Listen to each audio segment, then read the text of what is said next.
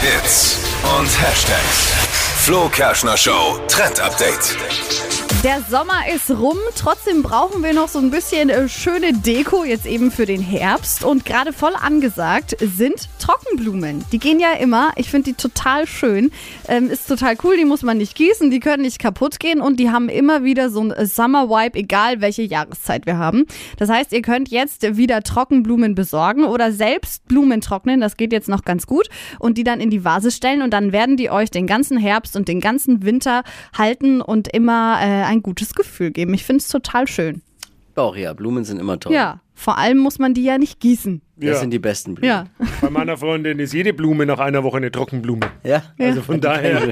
deswegen gleich, kannst du gleich von Anfang, es gibt das auch als schöne Streuse, kannst du ihr direkt mal Genau. einen holen, Genau. Trockenblumenstrauß hinstellen, dann brauchst du auch für die nächsten Wochen keinen mehr. Richtig nicht gießen dann. Nicht gießen, ja. Wird nicht vorkommen, mit Sicherheit.